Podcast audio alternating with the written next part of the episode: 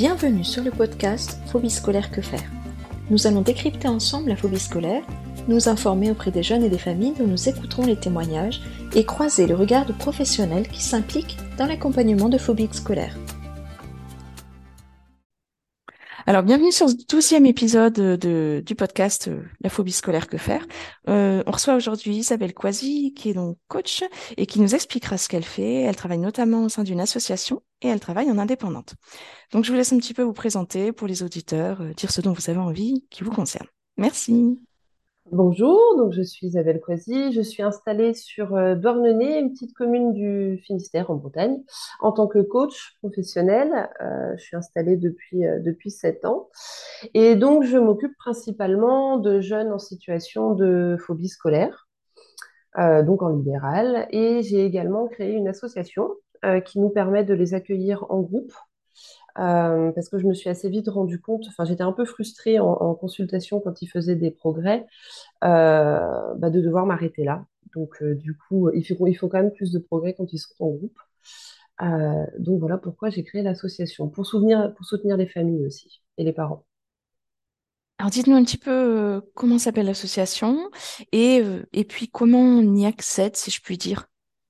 Alors l'association s'appelle la Compagnie des Zébrés. Alors, je vous expliquerai un petit peu plus pourquoi ce nom euh, plus tard sans doute. Euh, et donc, pour accéder à l'association, euh, les gens en général, ils nous trouvent par le biais des moteurs de recherche sur Internet. C'est vrai qu'au début, on a beaucoup communiqué par la presse, ce, qui, ce qui a porté ses fruits, parce que dès le premier mois d'ouverture, on avait 24 familles qui étaient accueillies, qui venaient de plus ou moins loin, voilà. Euh, et, maintenant, c'est vrai qu'on nous contacte grâce à la magie d'Internet. Et vous drainez jusqu'où? Parce que vous dites euh, plus ou moins loin. Alors, plus ou moins loin parce que euh, bah parce que on peut accompagner des familles sur toute la France par le biais de la visio.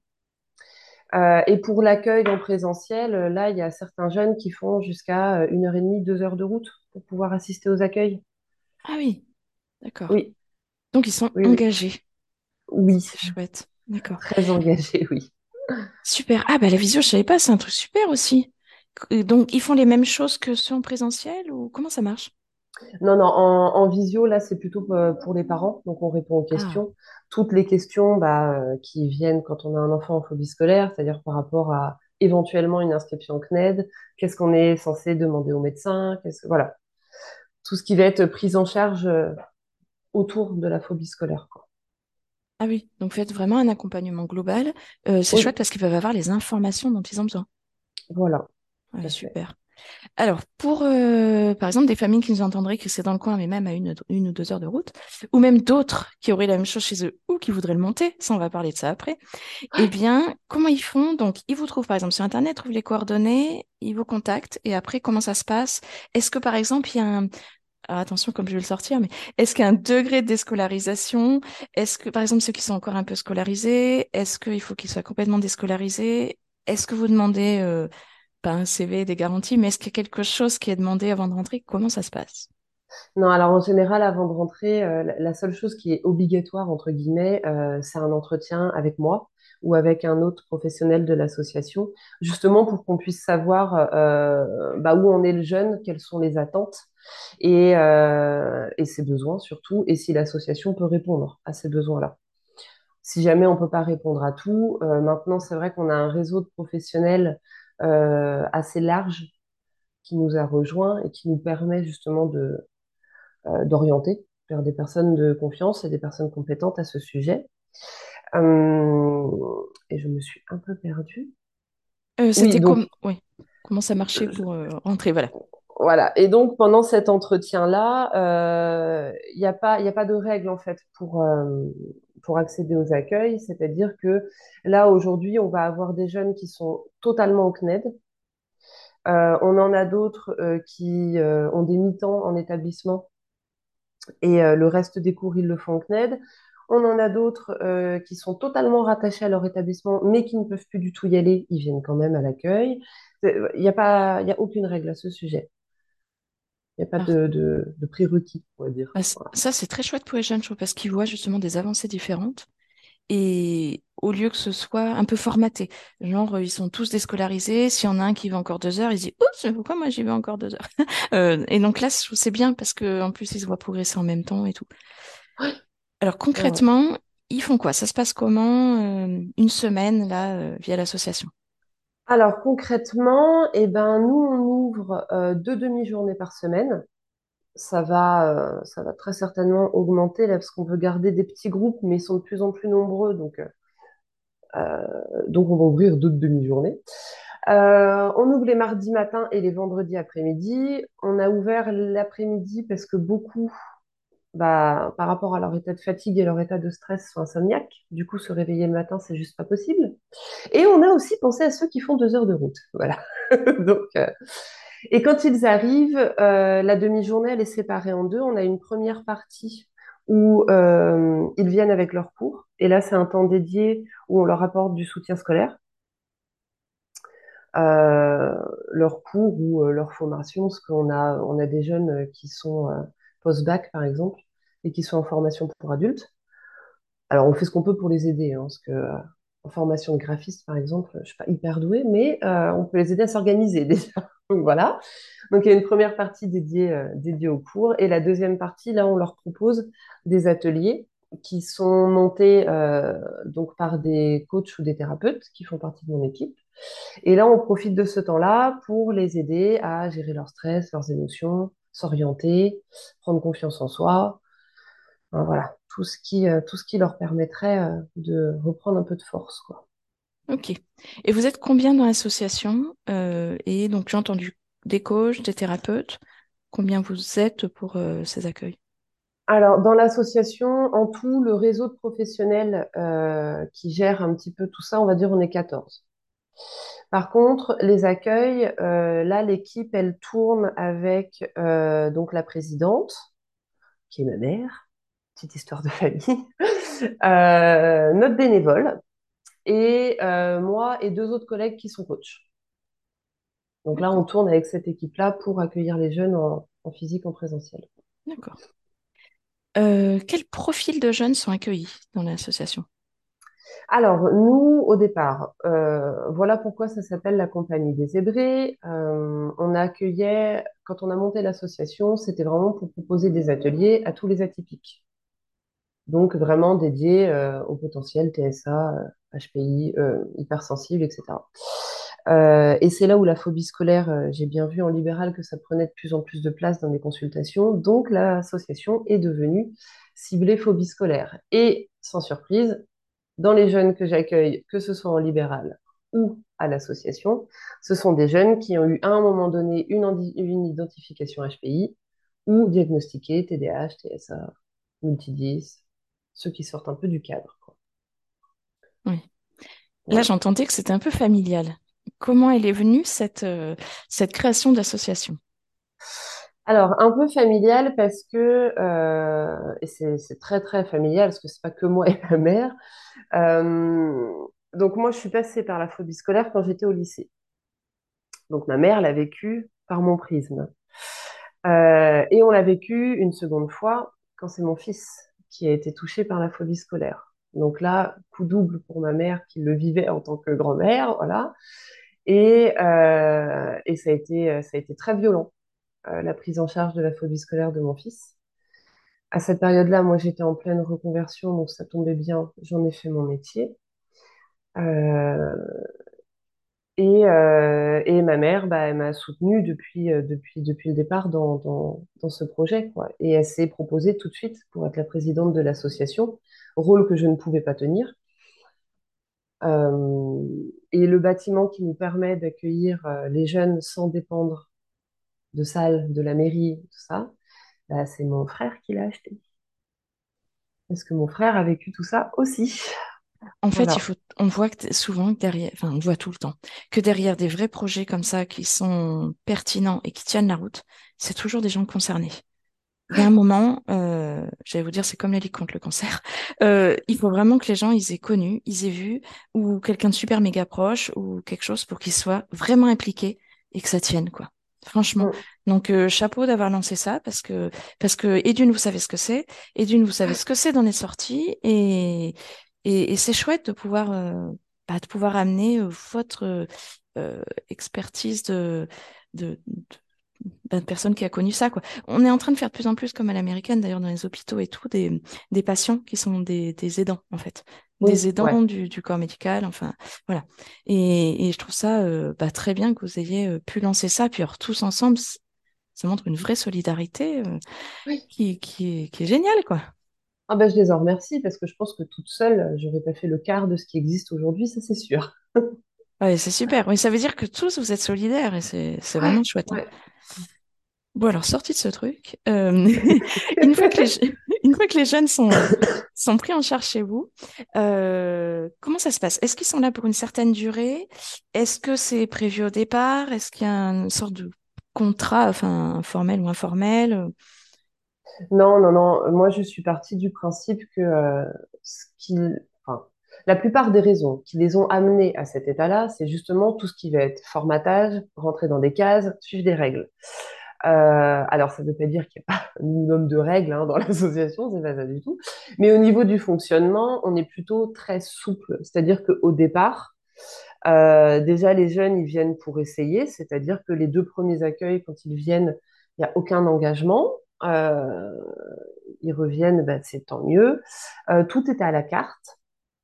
Ça veut dire que ils reçoivent, enfin les parents reçoivent à chaque début de mois un petit euh, formulaire avec euh, bah, toutes les dates où on est ouvert et euh, le parent il coche une date, deux dates, toutes les dates.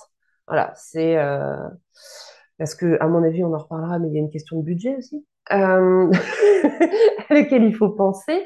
Donc on est, on est, non, non, on est, on est très très souple. Et puis bah, certains, au bout d'un trimestre, on en a un là d'ailleurs, c'est super ce qui se passe du jour au lendemain comme ça et il a regardé ses parents, puis il a dit Bah non, bah, moi c'est bon, je retourne au collège.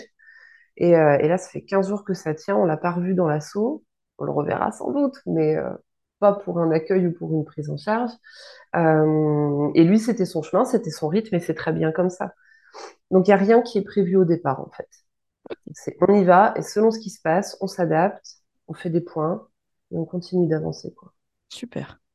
Comment vous faites le contact Enfin, est-ce qu'il y a un contact avec les autres professionnels qui gravitent autour de jeunes, avec les établissements scolaires, par exemple? Est-ce qu'il y a quelque chose qui se fait?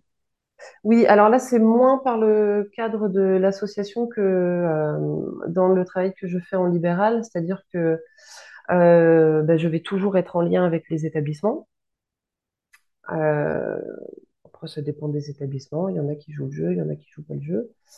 Euh, et euh, quand je vois que euh, le, jeune, il avancera pas, si je suis toute seule dans la boucle, bah là, je me mets en lien avec des professionnels, comme je disais tout à l'heure, en qui j'ai confiance et je sais que ils vont apporter beaucoup de choses et du coup, on travaille ensemble.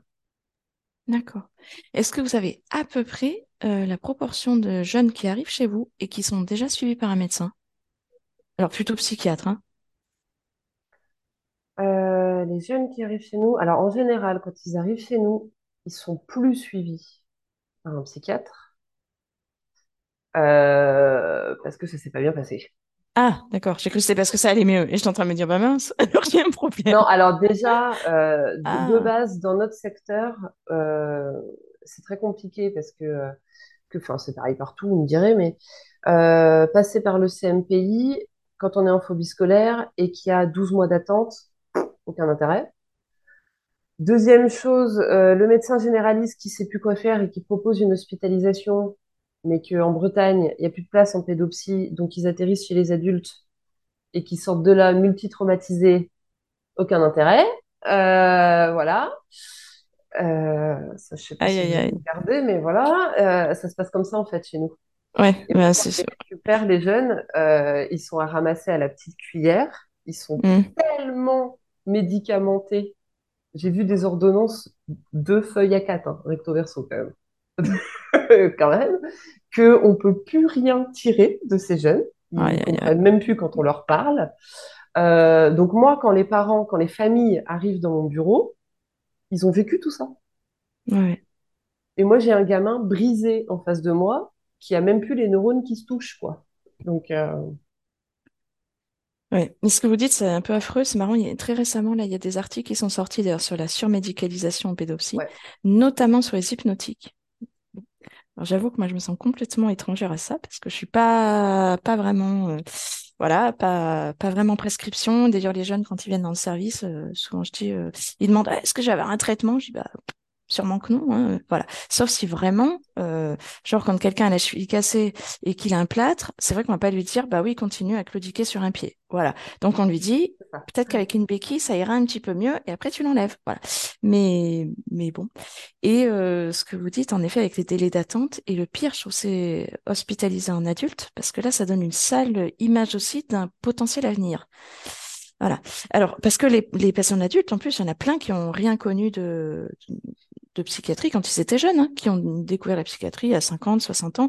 Donc, euh, on peut très bien avoir des problèmes quand on est jeune et s'en sortir très bien et plus jamais avoir besoin d'un quelconque soin euh, de ce type, ou euh, un adulte où voilà où ça arrive tardivement. Enfin, il n'y a pas de, forcément de lien, quoi.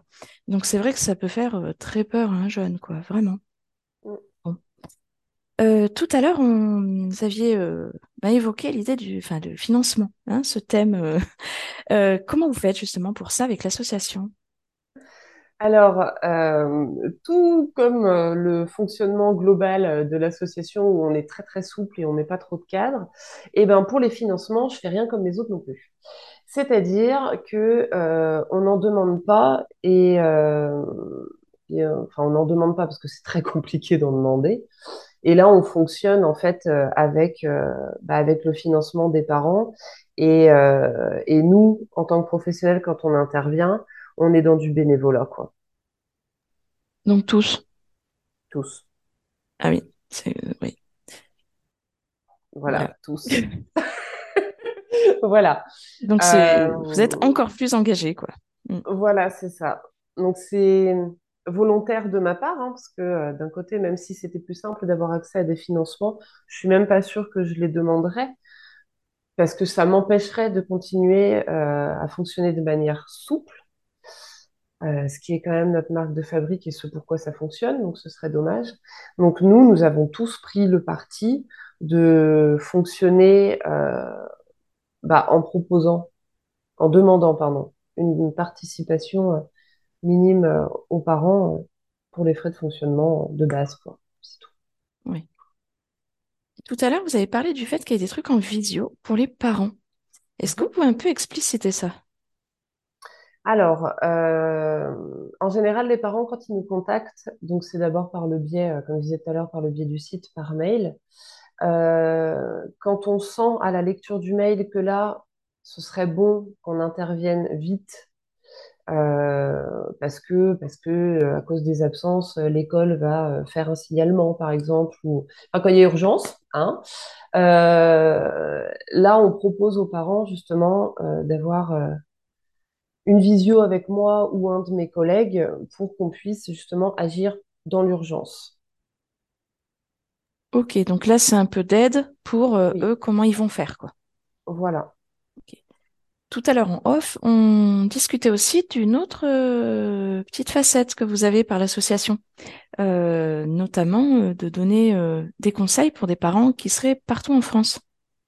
Oui, alors ça c'est en cours de création parce que oui, comme je vous disais en off, l'association a eu la surprise en début d'année d'être sélectionnée pour le prix Solidarité Sanofi et version féminin, ce qui nous a donné du coup une grande visibilité, tant mieux. Et du coup, on a été contacté par pas mal de parents sur toute la France euh, qui nous demandaient euh, euh, de l'aide pour monter la même chose chez eux.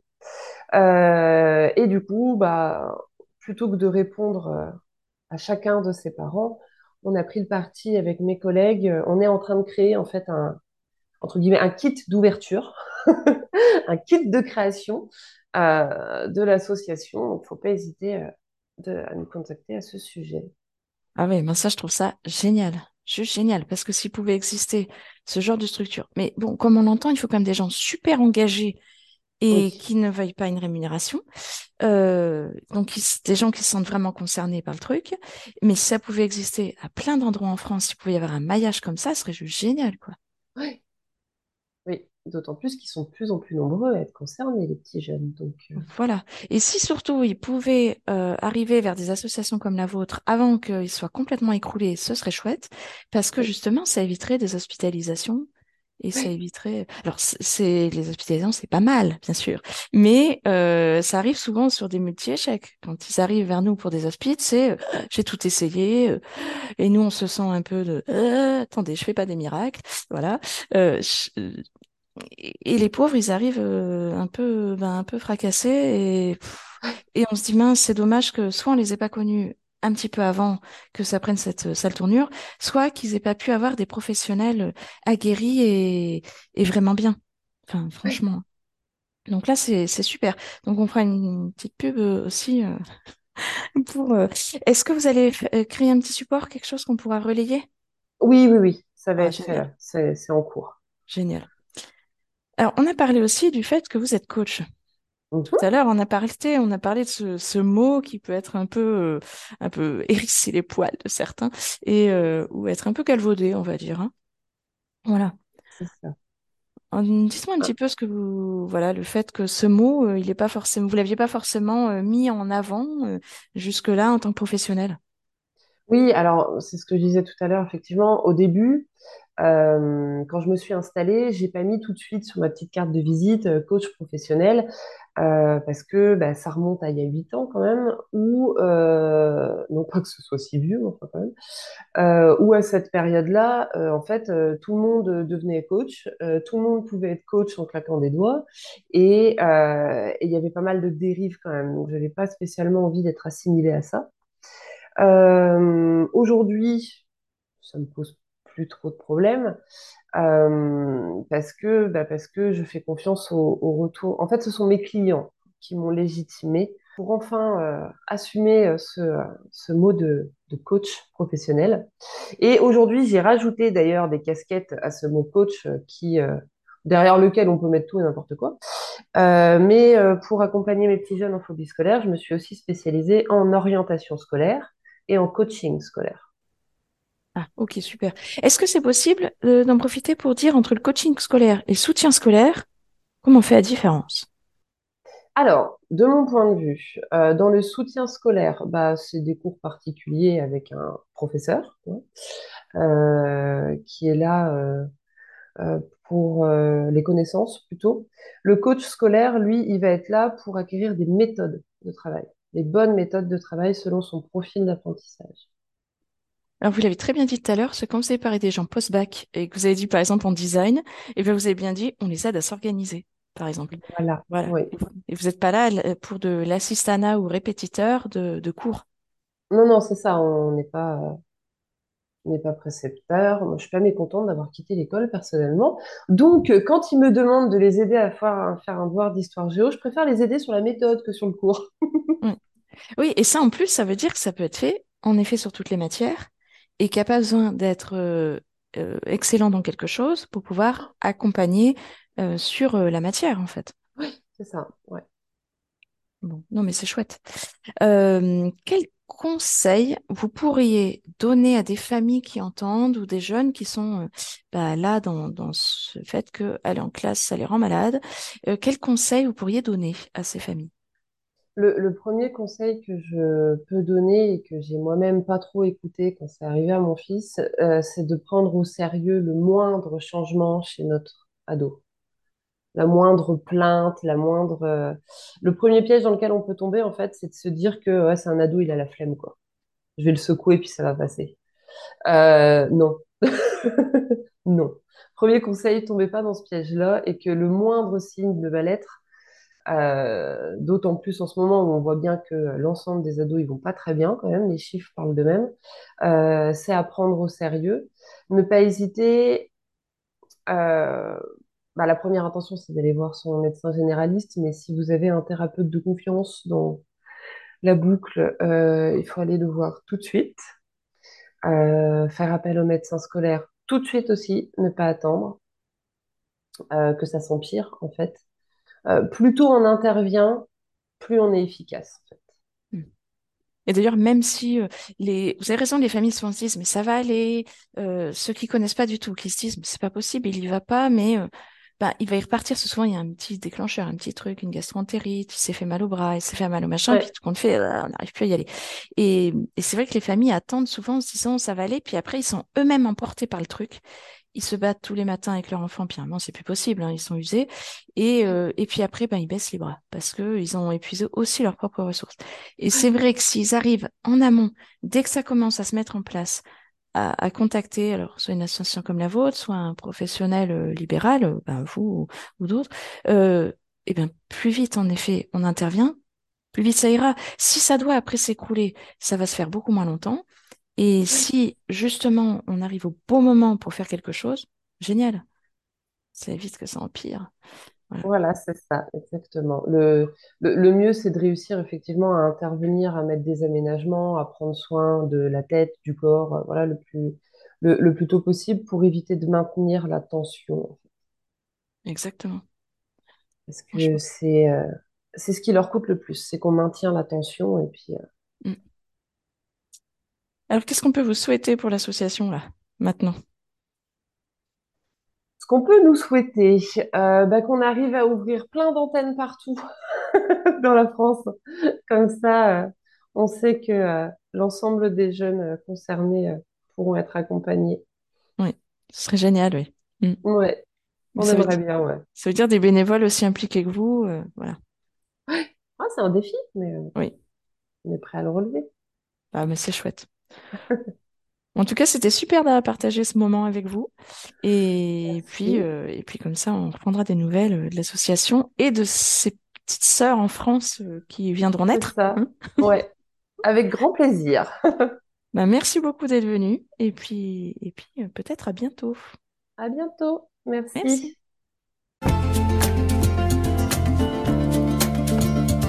Ce podcast se veut informatif et il ne peut vivre qu'avec l'aide des familles et jeunes concernés, ainsi qu'avec des professionnels impliqués et engagés dans le phénomène de phobie scolaire. N'hésitez pas à venir transmettre votre expérience. Pour cela, contactez-moi via l'Instagram podcast phobie scolaire que faire. Si ce podcast vous a plu, vous pouvez le noter sur les différentes applis de podcast et le partager à des personnes qui peuvent être intéressées. Merci à vous.